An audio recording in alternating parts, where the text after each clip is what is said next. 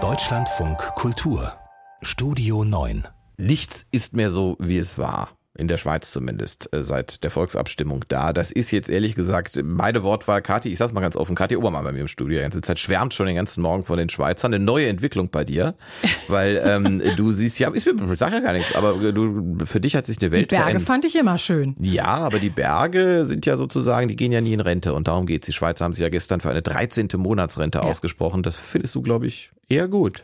Ja, also ich bin so ein bisschen hin und her gerissen. Wir zwei sind ja klassische Boomer und ähm, Selbstausbeutung und Dauerfunktionieren, das ist uns ja in die Matrix eingraviert, da kommen wir ja kaum dran vorbei. Aber ich gebe zu, dass ich mich also so mehr und mehr mit diesem Gedanken oder mit dieser Vorstellung 13 Monate Rente, ja, dem kann ich was abgewinnen. Und was ich noch besser fand oder noch überzeugender, war eigentlich das Nein der Schweizer zu einer Verlängerung der Lebensarbeitszeit. Die dürfen nämlich jetzt mit 65 nach wie vor in Rente. Ich bin als Boomer auch gewohnt, Fakten zu liefern, müssen wir mal ganz klar sagen. Es geht darum, dass die Schweizer darüber abgestimmt haben, ob es eine 13. Monatsrente gibt. Also was wie Weihnachtsgeld für Rentner, genau. aber in voller Höhe.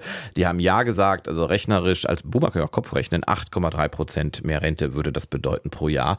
Aber du hast recht, erstaunlich ist auch ein Jahr länger arbeiten. Ein Jahr, darum ging es in der Schweiz, eventuell ja. sechs. Das haben sie abgelehnt und das ja während bei uns doch eher die Rede davon ist, bis 70 zu arbeiten. Also, also, also bei uns beiden in diesem Land. Taucht regelmäßig auf, ne? Also dass Ökonomen der Meinung sind, wir kommen da bald nicht mehr drum herum mit 70, wenn man es seriös finanzieren will. Ich bin mir aber nicht sicher, Kathi, ob jetzt der Schluss, und ich sehe ihn auf deiner Stirn, diesen Schluss ab in die Schweiz, ob der finanziell wirklich funktionieren würde, mit welcher Rente auch immer.